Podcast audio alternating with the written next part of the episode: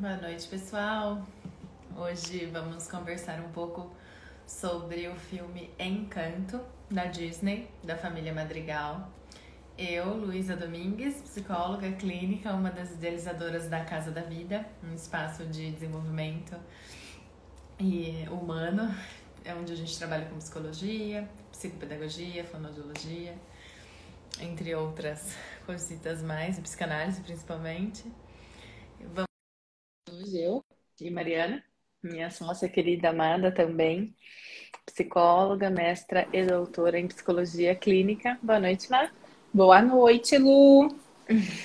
Ai, tô tão animada. Nossa, eu tô muito animada e muito apaixonada por esse filme. Enfim. Tô pensando então, como caberemos em uma hora. Vamos pensar. Então, eu também não sei, né? Né? Mas a ideia é que a gente é, consiga falar para vocês um pouco sobre as impressões que a gente teve.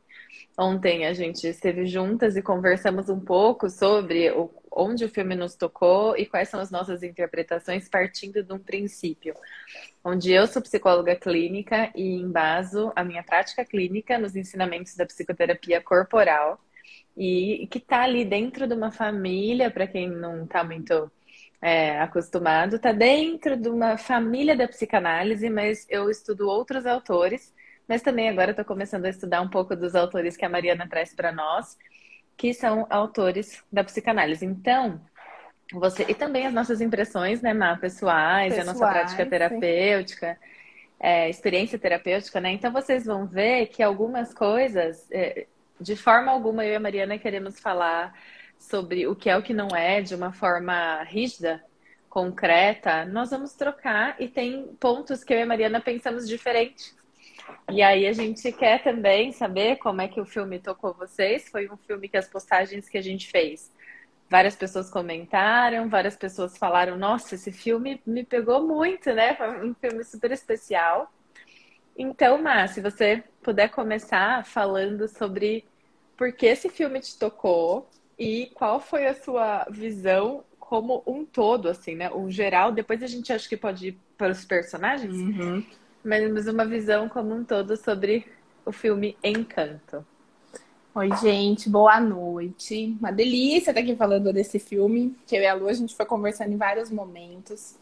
Lu, assim, eu assistindo, né, fui, achei assim que a família Madrigal, a ênfase é muito grande nas mulheres, né, principalmente. Então é um filme que ele fala muito de nós, né? Mulheres contemporâneas que estamos aí lidando, né, com perfeccionismo, autocobrança. Eu acho que todas nós temos momentos de nos sentirmos meio sem dom, como Mirabel, né? Alguns momentos de ir para rigidez, como a avó. Então é um filme, né, que eu acho que usando, né, gente, Disney, um, um ótimo, ótimas canções, né? Trilha sonora aqui em casa, não temos nem criança, mas a trilha sonora está bombando. Confesso para vocês, é, diz, né, de muitas das nossas dores, né? E no fim, assim, na, na última música, né, teremos spoilers, né, Lu? Não tem como. Então, se você não assistiu, é. pare aqui, vá lá, assista e depois você é. volta. É importante dizer é, que eles falam, né? A Maribel fala, é preciso ver a vida em outro tom. E essa frase, para mim, assim, me marcou muito, me pegou muito, porque é muito do processo terapêutico, né? Essa possibilidade de olhar, de olhar com outros olhos, ver novos caminhos. Então, me pegou por aí, sabe? Um pouco de desse discurso, né? De você se descolar do que esperam de você socialmente, o que esperam na sua família. Então, acho que abre a partir daí muitas coisas para a gente pensar. O filme, dando uma contextualizadinha rápida para vocês, trata-se de uma família colombiana onde tudo acontece porque começou com uma precursora de tudo isso, uma figura central, que é a abuela, que sofreu a perda do marido logo no início do filme. E aí, ela não só sofreu a perda do marido, ela sofreu a perda do marido com trigêmeos. Quem tem um bebê já, já pensa como ela sobreviveu, né? E depois é, que ela, ela perdeu o marido, houve um encanto. E aí ela ganhou de presente, não sei de quem, né? Uma vela e uma casa mágica, uma casa da família Madrigal. E depois os filhos receberam um dom. E os filhos dos filhos receberam dons.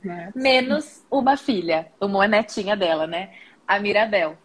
Então, uma pessoa lá tem um super dom que é eu curo as pessoas, o outro escuta tudo, a outra controla o tempo por conta dos pensamentos.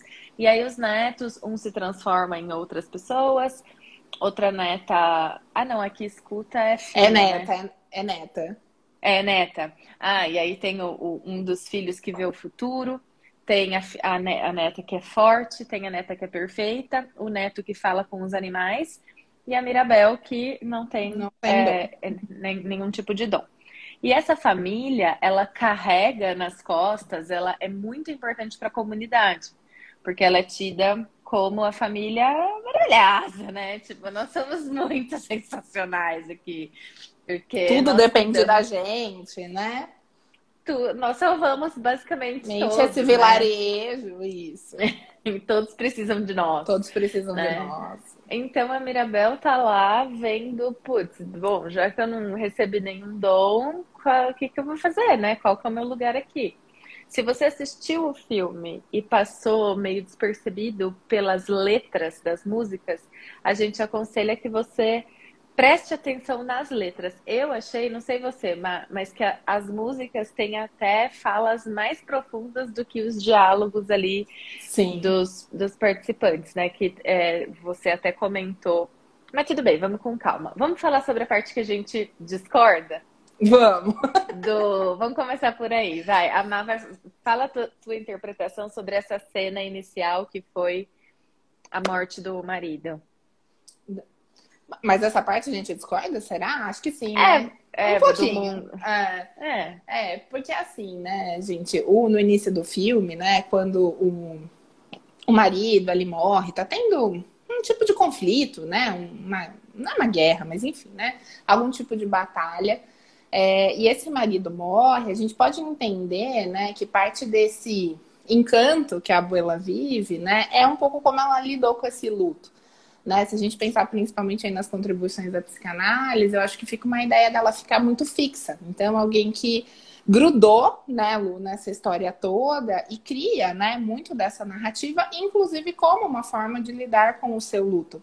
Falando das músicas, né, tem um trecho que a abuela diz, né? É, com medo de soltar, eu me agarrei na rigidez. E aí, é, eu acho que isso diz bem, né? Disso que eu tô querendo trazer do luto, porque é como se ela tivesse vivido algo tão grande, né? Com trigêmeos, perde o marido, num conflito, eles estavam fugindo em busca de um lugar.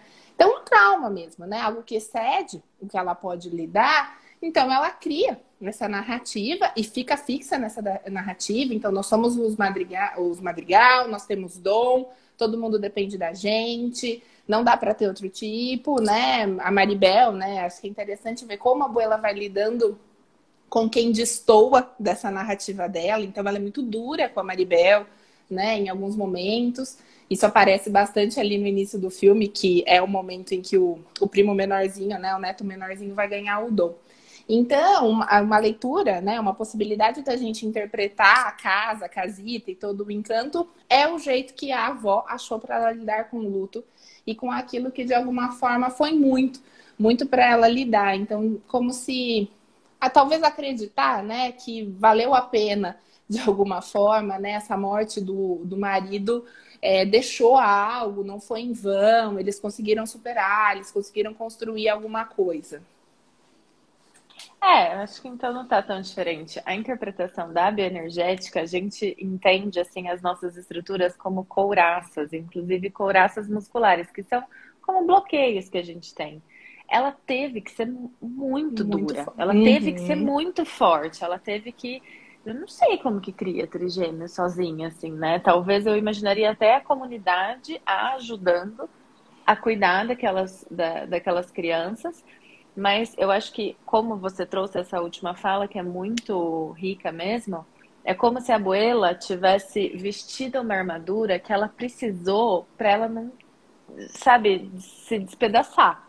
Exato. Só que aí, depois, quando as coisas já estão mais de boa, né? Enfim, todos, né? Ela envelheceu, então devem ter se passado ali, sei lá, 20, 30, 40 anos É, mas ela continua naquele nível de rigidez, que é uma coisa que quando a gente passa por momentos da nossa infância, por exemplo, que a, a, a criança ela entende, por exemplo, que ela tem que crescer rápido. Ela entende que não tem mais tempo de ser criança, ela tem que ser rígida, ela tem que ser durona. E aí, num outro momento da vida, ela continua reproduzindo esse nível de rigidez no momento que já tá tudo seguro. Uhum. Só que aí, como ela foi, como ela vestiu muito essa armadura, sobrou pouco espaço para as falhas. Que eu nem acho que são falhas. É se você só está ouvindo essa, essa, esse nosso encontro, que a gente vai depois disponibilizar no Spotify, é, você não tá vendo que eu tô fazendo entre aspas. Então, não são falhas na nossa visão, né? São a nossa parte humana. A vida, né? A vida. Então, por hum. exemplo, quando eu fui ver no cinema, eu achei super... Foi o primeiro filme que eu levei meu filho para ver no cinema. Então, eu também não sabia muito como que ia ser a, a situação ali, né? E o meu nome é Luísa, e tem uma personagem no filme que chama Luísa. Eu nem sabia, né? E aí a gente ficou super animados lá no cinema tal. E a Luísa, ela é uma personagem mulher e ela é forte. E o meu filho é um menininho que tá super curtindo essa coisa de super-heróis. Ele é o Batman e depois ele é o Homem-Aranha. E não tem, assim, uma referência de uma mulher super forte. Então a Luísa encantou ele e eu vejo que vários menininhos, tipo, adoraram a Luísa. É e, querem o bonequinho da Luísa e tipo, não, eu gostei mais da Luísa. Por quê? Porque ela é muito forte. Quando você para pra ouvir a música da Luísa, você quer chorar, né, Má? Exato, nossa. É uma das nossas preferidas, né, Lu? Vale a, a, a menção. Por que, Soró? Não, não sei, não entendi muito bem, viu? Vou ter que pensar. Fala aí, Má, da Luísa.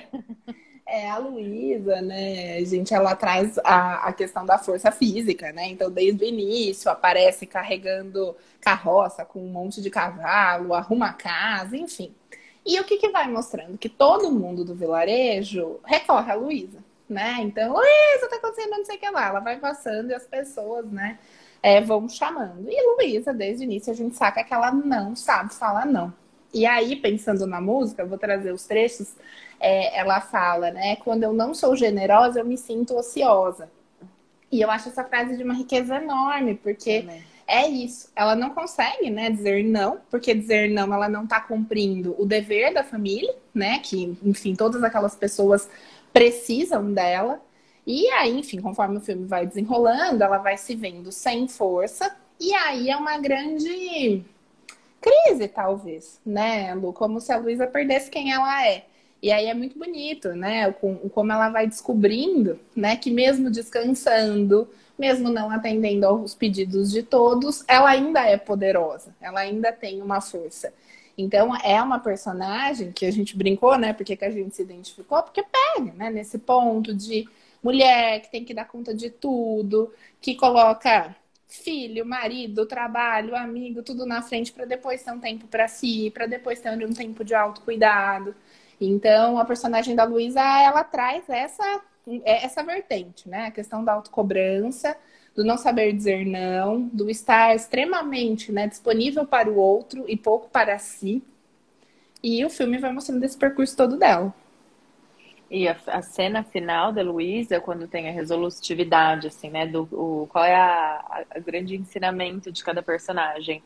É, ela pega um vaso, carrega o vaso, ou seja, eu vou ter minha função aqui, mas depois ela vai para uma rede e descansa, no sentido hum. de a gente também pode se ajudar. Então, a grande, na minha visão, a grande análise do filme é um dom foi oferecido a você, mas ninguém te perguntou se você queria esse dom.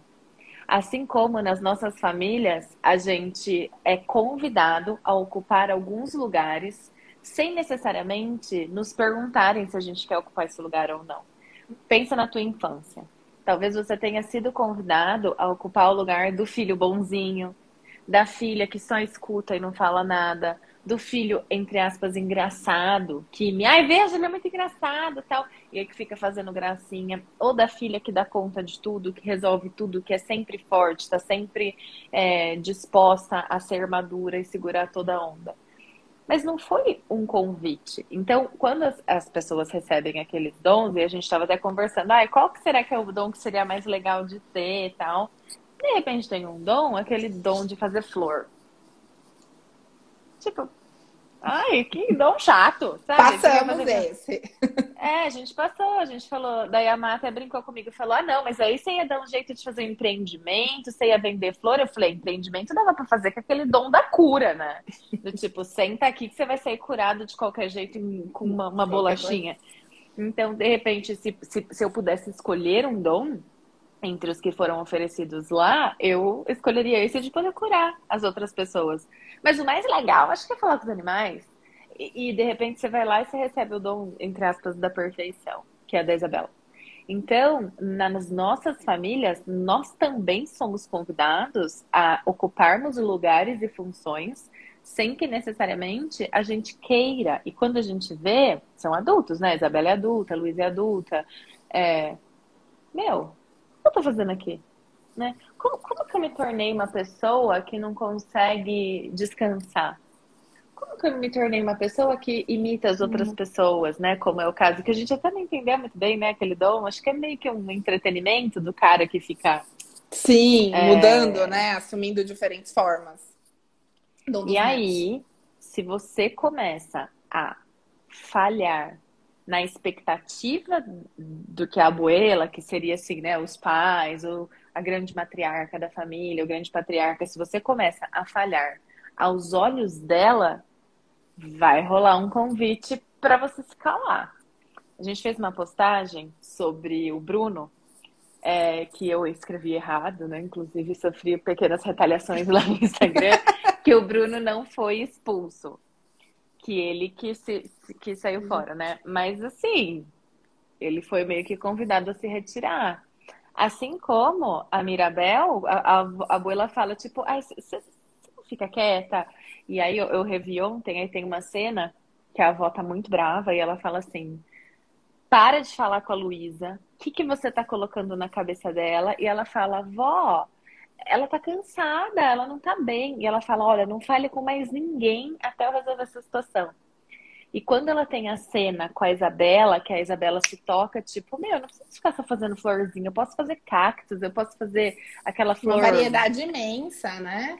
Carnívora, né? Uhum. A, a, a, aí a, o encanto começa, a casita começa a se curar e a avó fala: olha isso, a Luísa tá perdendo a força dela, a Isabela tá, tipo, totalmente perdida. Desgovernada, né? Desgovernada. E a Mirabel fala: não, a gente tá curando. Agora ela não, elas não querem. E aí vem essa voz, como se fosse assim, dos pais, dos avós, social, e fala: não, é você que tá errado. É você que não tá se adequando. É você que não sabe qual é o seu lugar. Então, eu não sei o que você pensa disso, mas eu pensei essa coisa da porta, quando você recebe o seu dom, meio que um cargo ali emocional, uma carga emocional que, cara, uhum. eu não sei se eu uhum. quero assumir isso aí, eu sou uma criança ainda, né? Enfim, o que você pensa disso? Cumpra, né? Um lugar Cumpra. muito rígido, né? Ali na porta estampado com seu nome, não tem como você fugir.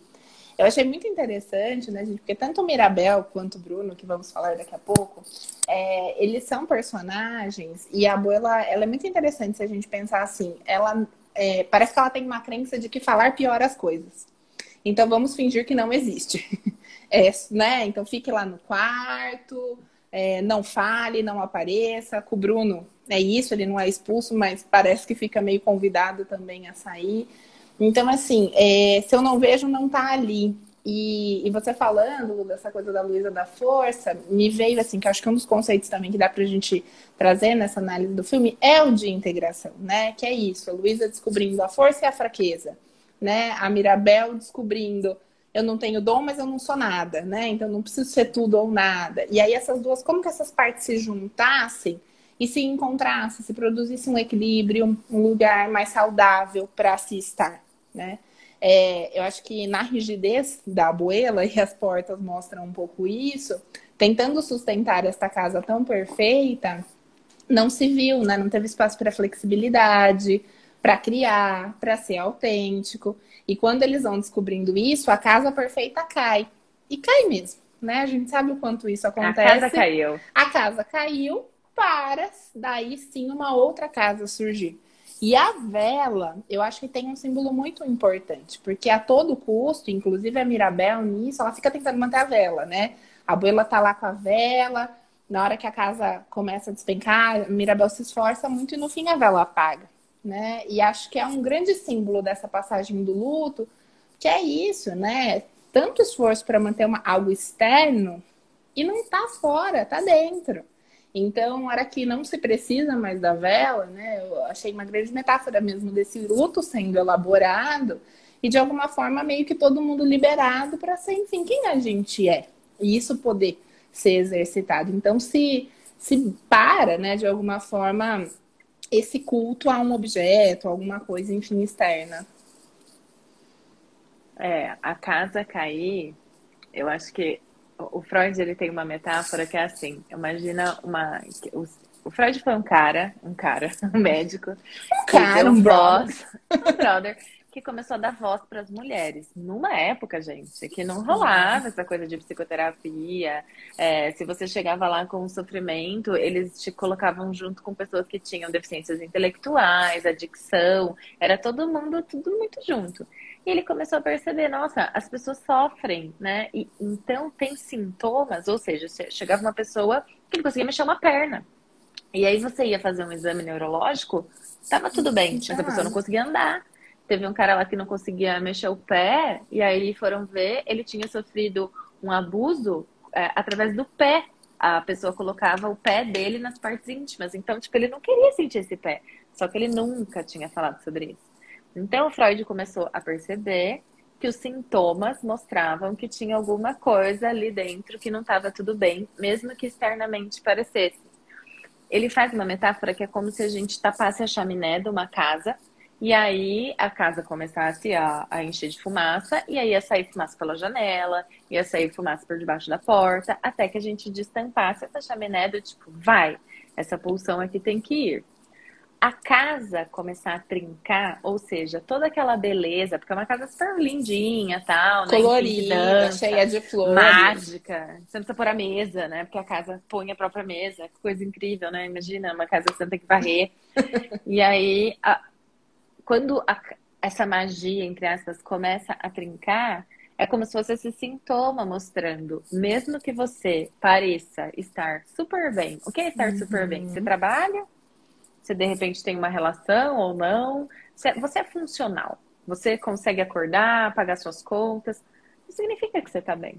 Só que às vezes a gente quer acreditar que a gente está bem. O início da música, a primeira música é um barato, porque assim, a nossa vida é fantástica. É tipo, a nossa família é o máximo. Ou seja, nós somos Sim. o máximo. Nós somos Tem hora que a, a Maribel até fala, né? Parece até mentira, mas nós somos os madrigal, né? Assim, a gente é espetacular. Nós somos incríveis. E, uhum. e eu, por estar dentro da família madrigal, sou incrível mesmo sem ter um dom. E aí as crianças que estão lá, com crianças sempre né, maravilhosas, elas questionam, tipo, tá, mas você não fica triste? Se eu fosse você, eu ficaria triste. Depois, quando ela entra em contato, que o priminho dela recebeu o dom, ela fala: É, eu, eu cansei de ter que estar bem o tempo todo. E aí que a casa começa né, a trincar, ou seja, alguém deu vazão para uma parte da vida que não é uma delícia e que não é fantástica. E essa parte da vida, muitas vezes, a gente não quer entrar em contato, porque ela não será gostosinha. Só que o filme vem como um grande ensinamento no sentido de isso é insustentável. A casa vai implodir. Como isso implode ou explode na, na nossa sociedade contemporânea?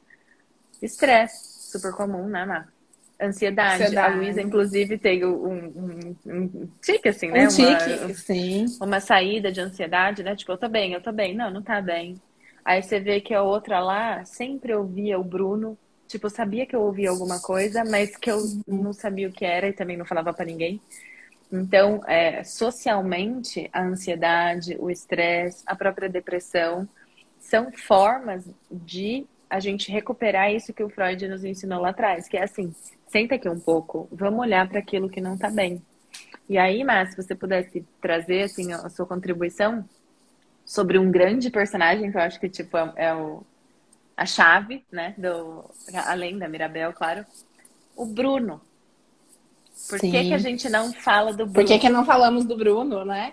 Então, porque o Bruno é isso, né, gente? O Bruno ele traz esse desconforto, ele traz essas partes é, desagradáveis que de alguma forma a gente não quer olhar, né? O dom do Bruno, e aí tem a parte que eu e a Lu a gente teve interpretações diferentes, depois você conta, Lu.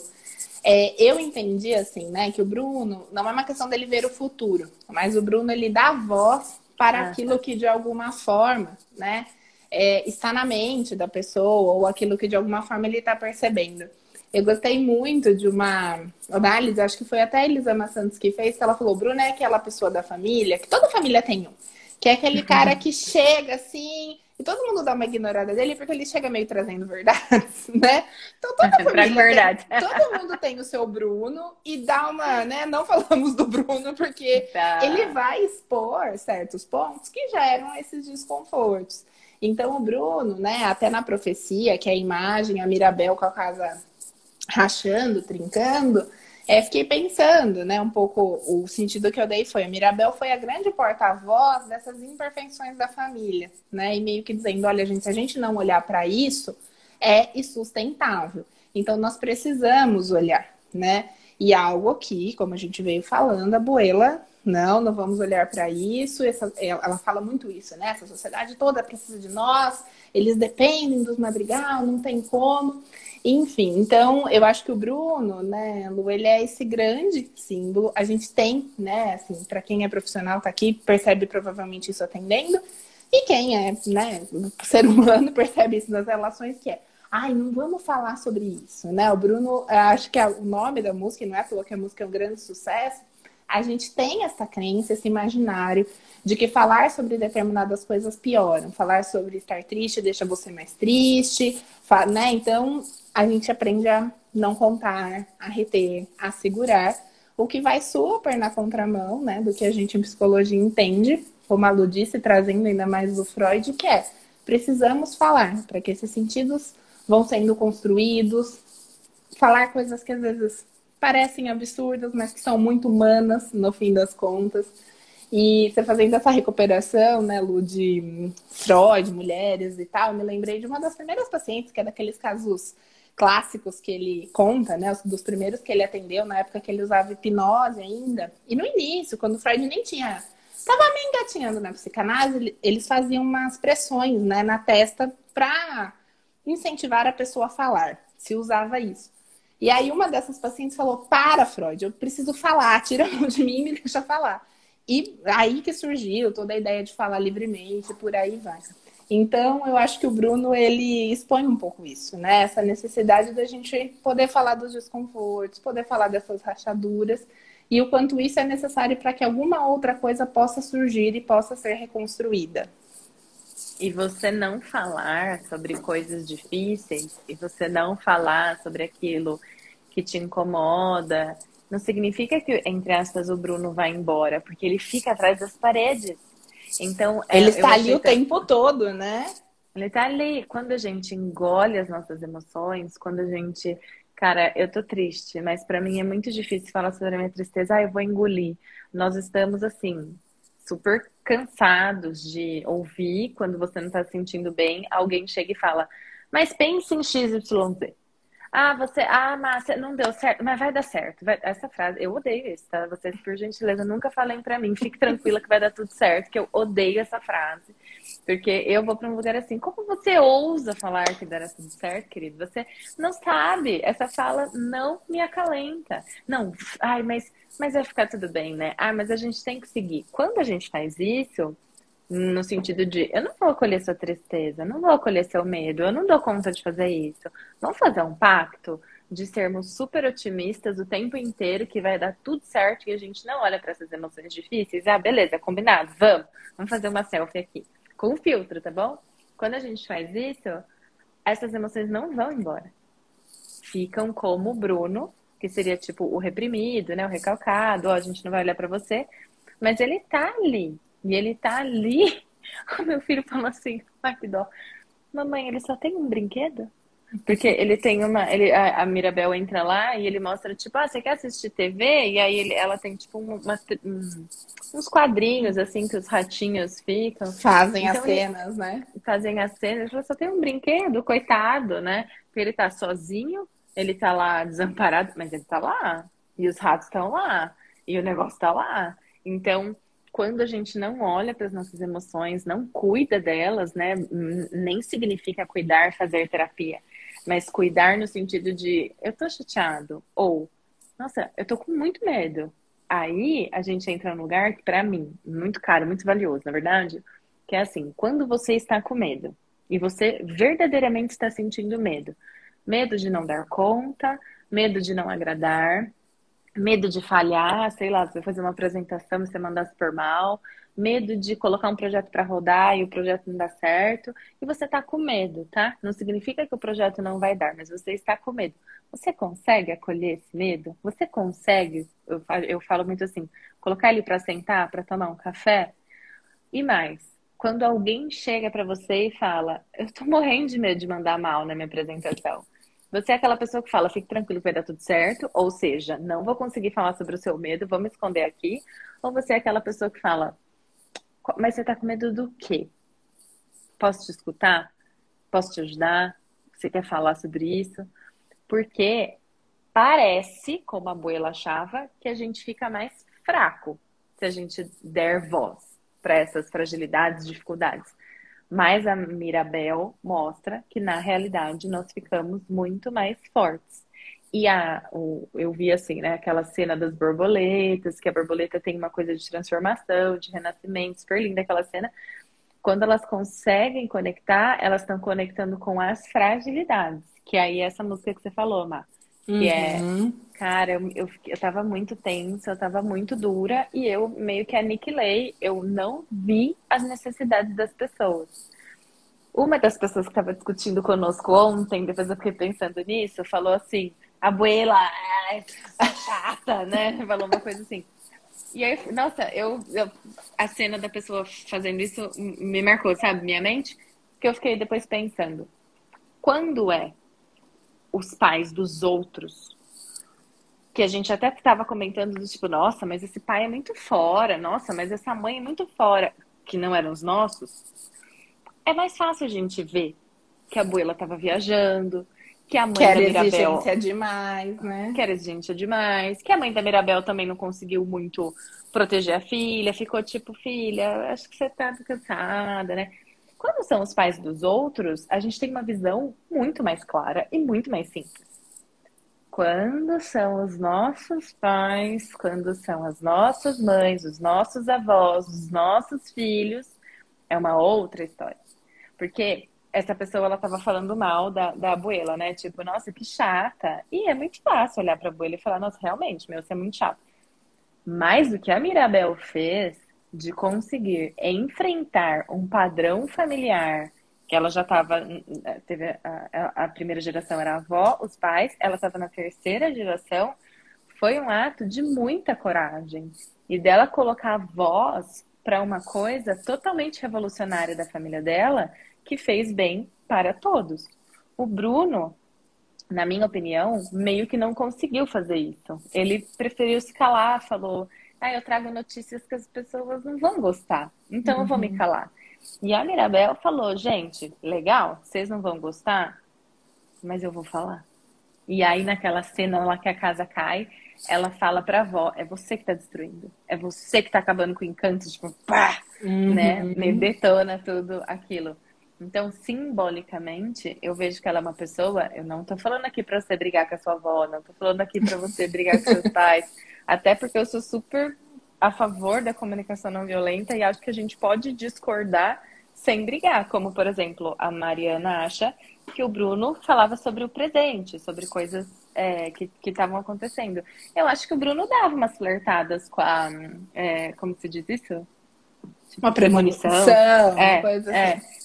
É. Eu acho que o Bruno via o futuro. Quando ele falou a, a que escuta falou assim, ah, ele falou que o homem que eu, que eu amo não, não seria legal, só, né? meu. só meu. Uhum. Né? Então, assim, eu, eu até eu discordo da Má, a Má discorda de mim, mas não por isso a gente vai brigar, não por isso a gente vai, uma tem que estar tá certa, a outra tem que estar tá errada.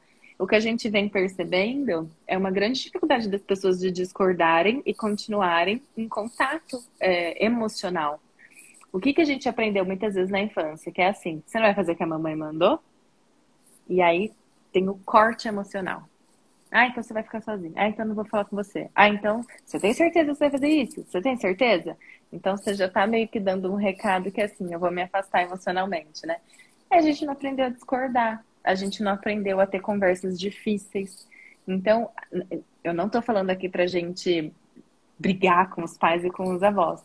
Mas tem uma. Como a Mariana talvez consiga falar até melhor que eu.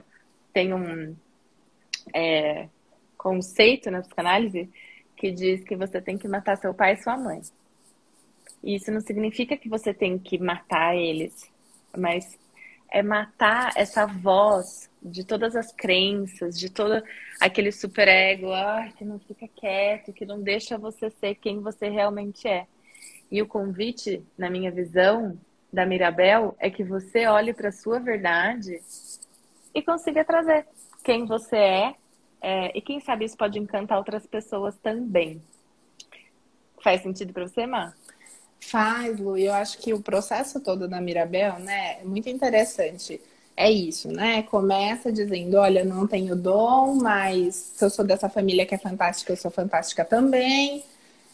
Depois ocorre lá a cerimônia do primo, fala, hum, isso me incomoda. Ela começa essa busca pelo Bruno, falando, eu preciso entender sobre o Bruno, né? Dizendo, bom, peraí, acho que essa família talvez não seja tão perfeita, como que é o Bruno nessa história? E os dois fazem, né, uma certa parceria. Se a gente pensar em geração, é meio isso, né? Os dois que de alguma forma destoaram, algo assim. É, e no fim, eu acho que uma coisa muito interessante disso que você está falando é que gera desconforto, né? É, no início, as pessoas se sentem desconfortáveis com essa busca da Mirabel. A Luísa não quer falar, a Isabel, a Isabel não fala, né? O tique lá. E a Mirabel Beleza. falando, mas você tá com tique, o tique tá. Luiz, alguma coisa não tá bem. Ela, não, Mirabel, tá tudo bem, eu não quero. Até que ela solta, né? A Isabela também, até que ela vai no quarto na busca. Então, assim, no momento inicial, né, que a Mirabel começa a buscar esses novos lugares, a, a reação não é de um super, ai, Mirabel, que bom, né? Não, é. é, é, isso eu acho que é um ponto muito importante para quando a gente fala, né? Fala de, de comunicação e, e, das nossas relações. Porque, gente, num primeiro momento, nem sempre é, desconstruir vai ser fácil, muito pelo contrário, é muito desafiador exige muita troca. Olha, isso aqui é muito caro para mim, isso é para você, né? É barganha, se negocia, se, enfim, relações são isso sempre. E muitas vezes tem um lado muito infantil nosso, né? Quando a Lu traz isso super freudiana de matar os próprios pais, é... que a gente, lógico, que a gente queria que todo mundo fizesse do nosso jeito. Oh, ah, é. né? Óbvio, né? Como bons humanos que somos, óbvio que a gente queria. Só que a gente vai entendendo que se a gente ficar nesse lugar, nós vamos ficar aí chorando, né? Meio bebê desmamado, assim, e não vamos sair do lugar. Então, a postura, né? Esse matar o próprio, os pais é um pouco esse símbolo, né? Dessa passagem de peraí, o que que importa para mim e o que que dá para negociar, o que que é mais inflexível, o que que é flexível. E isso só vai vindo na medida em que a gente vai experimentando. Eu acho que essa é uma palavra assim muito importante, né? Essa coisa da, das experiências. Muitas vezes a gente estamos num momento assim, né, gente, de muita informação. Então fica tudo muito aqui, né? Pensa, sabe aquela coisa de ter ótimas respostas três dias depois, né?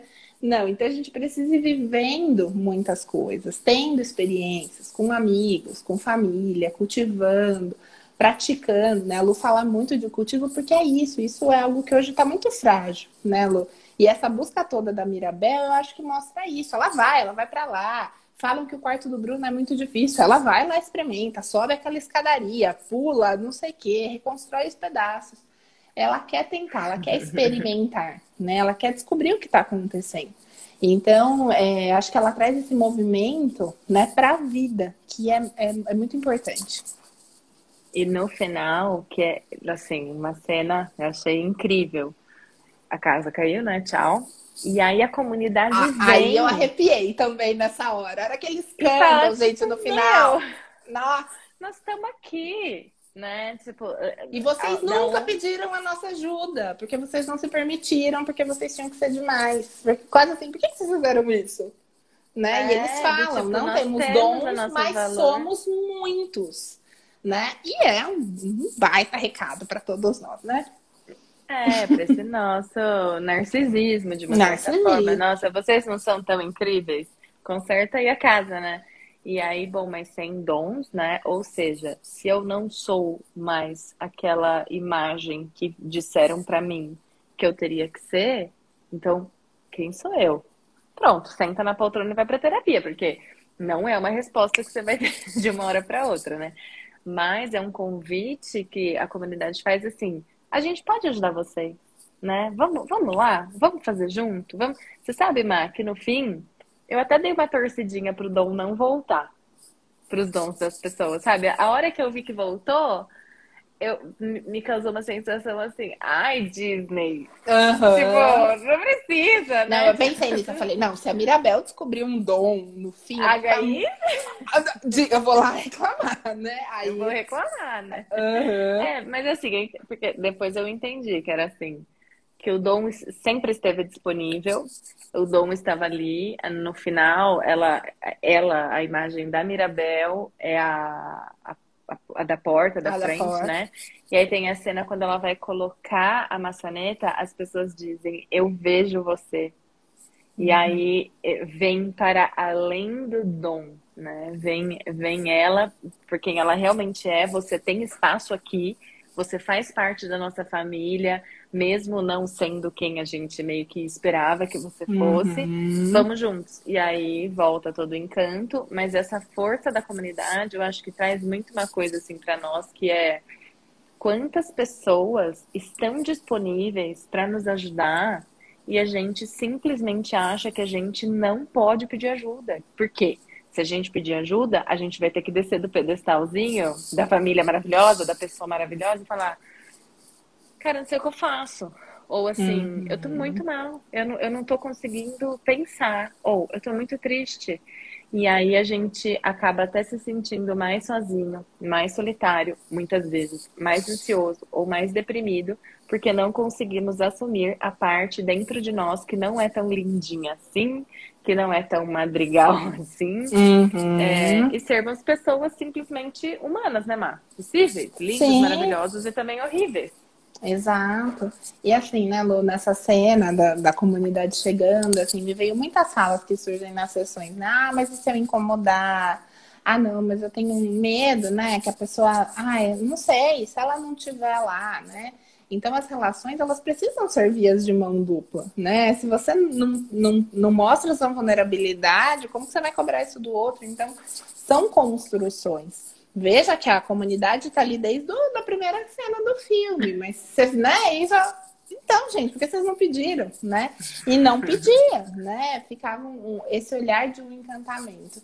Então, é mesmo muito bonito, porque traz, né, muito essa ideia, eu acho que de rede, de conexão, que são coisas muito importantes para nós quando a gente pensar numa sociedade que está tão individual, que a gente fica olhando ali, sei lá, né, pelo buraquinho da da fechadura, fica olhando o story, mas não fala nada, não comenta nada, né? Então espia, mas não está lá. É um convite para isso, né? É, e quando a comunidade vai oferecer ajuda, do tipo, tá tudo bem? A avó fecha e fala, tá tudo bem. Tá tudo ótimo, vamos lá, né? Exato, exato. Ela fecha as portas, né? Tipo assim, gente, tá tudo bem, não aconteceu nada, a família é forte e a bebida também. Ela faz um comentário assim, né? Tipo, hahaha, vou dar risada. Então, é, não vamos olhar. Imagina só, se fosse uma comunidade que todo mundo sentasse e falasse: gente, a casa tá trincando. E aí, como nós vamos resolver? É, eu e a Mariana, a gente tem um trabalho que nós é, auxiliamos outros profissionais, mais psicólogos e psicanalistas, a fazerem as suas clínicas prosperarem, terem um trabalho com sentido, com qualidade. E aí teve uma mentoria que a gente fez, que numa das aulas a gente contou sobre um projeto que a gente fez que a gente teve prejuízo. E aí as pessoas ficaram assim, que?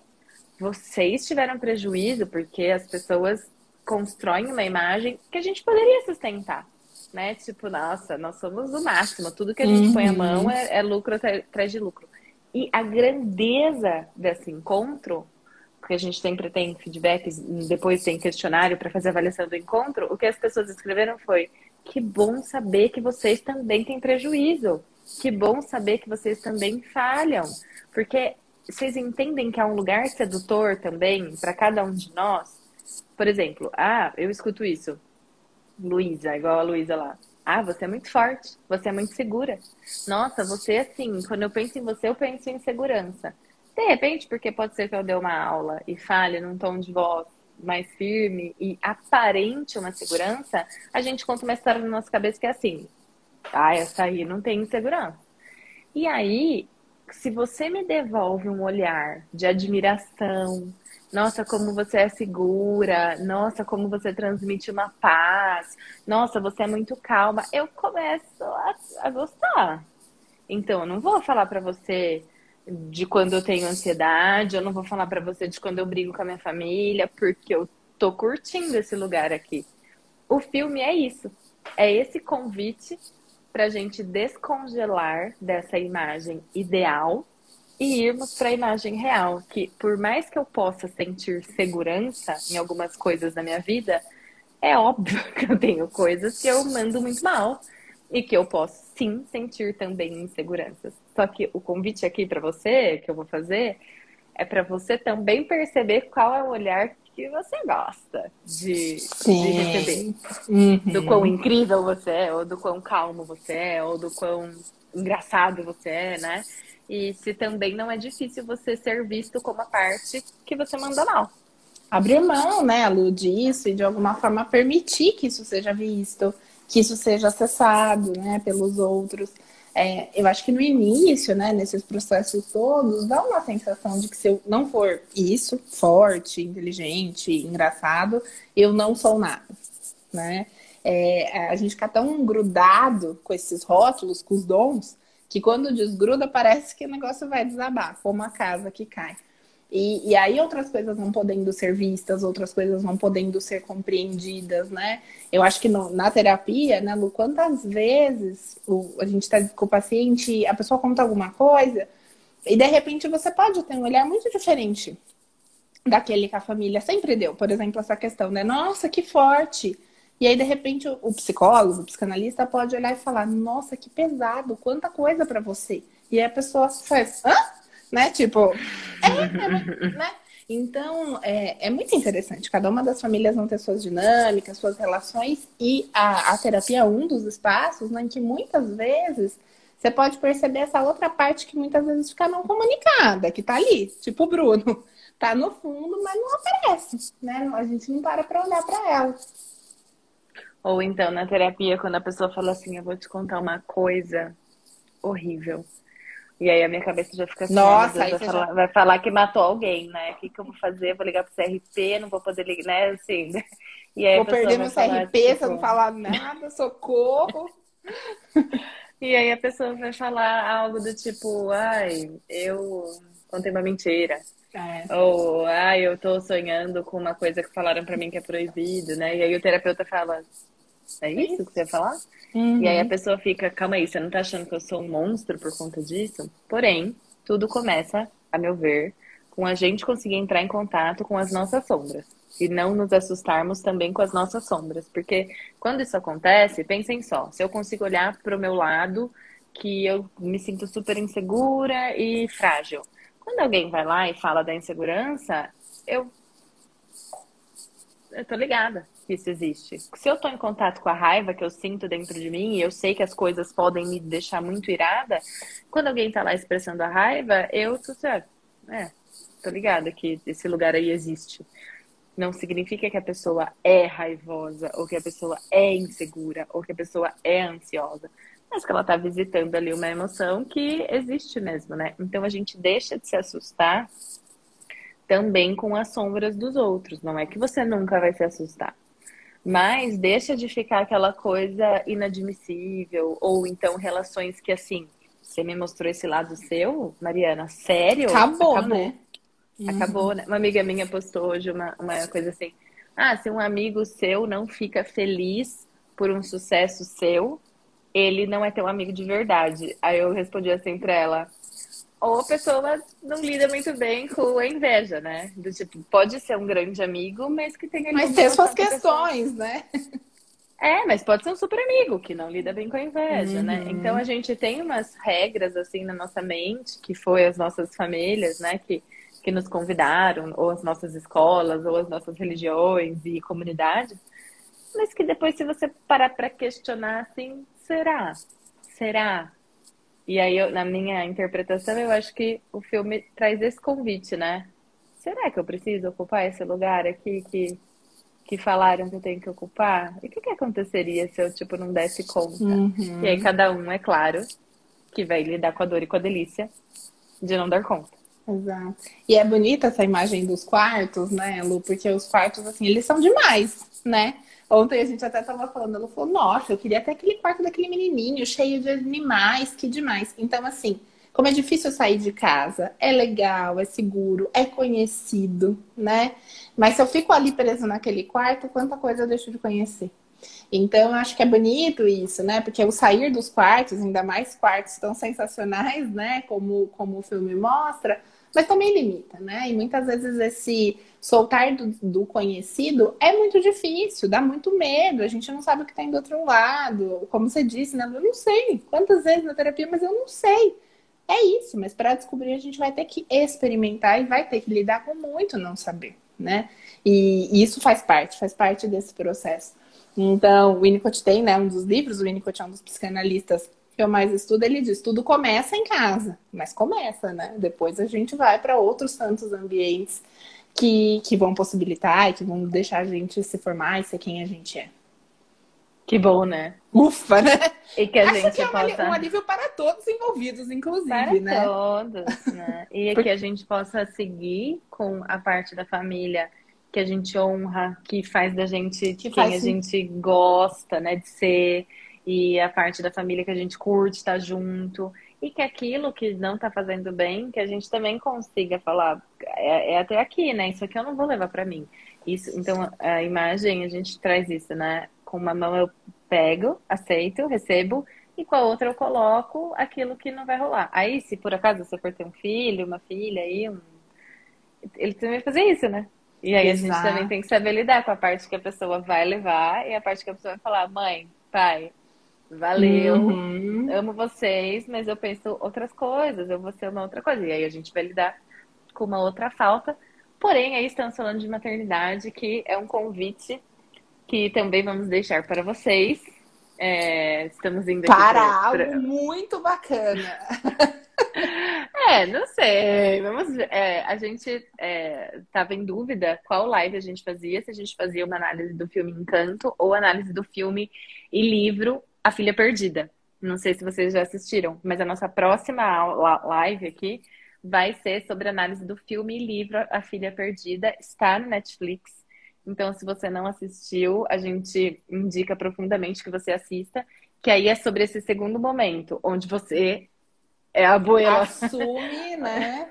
Como diria a personagem principal ali da Filha Perdida, a, como que ela diz, Lu, que as coisas são mais difíceis de dizer, né? Ela começa o livro falando isso, né? Que existem coisas que são muito difíceis de dizer. Então é um pouco isso, né? Quando você encontra esse desconforto, assume que né, isso existe, e aí você pode entrar em contato. A Filha Perdida é um dos livros da Helena Ferrante que traz vários momentos é, que marcam a vida feminina, né? No caso da filha perdida é a saída dos filhos já adultos de casa e que nos convidam a olhar para muitas desidealizações.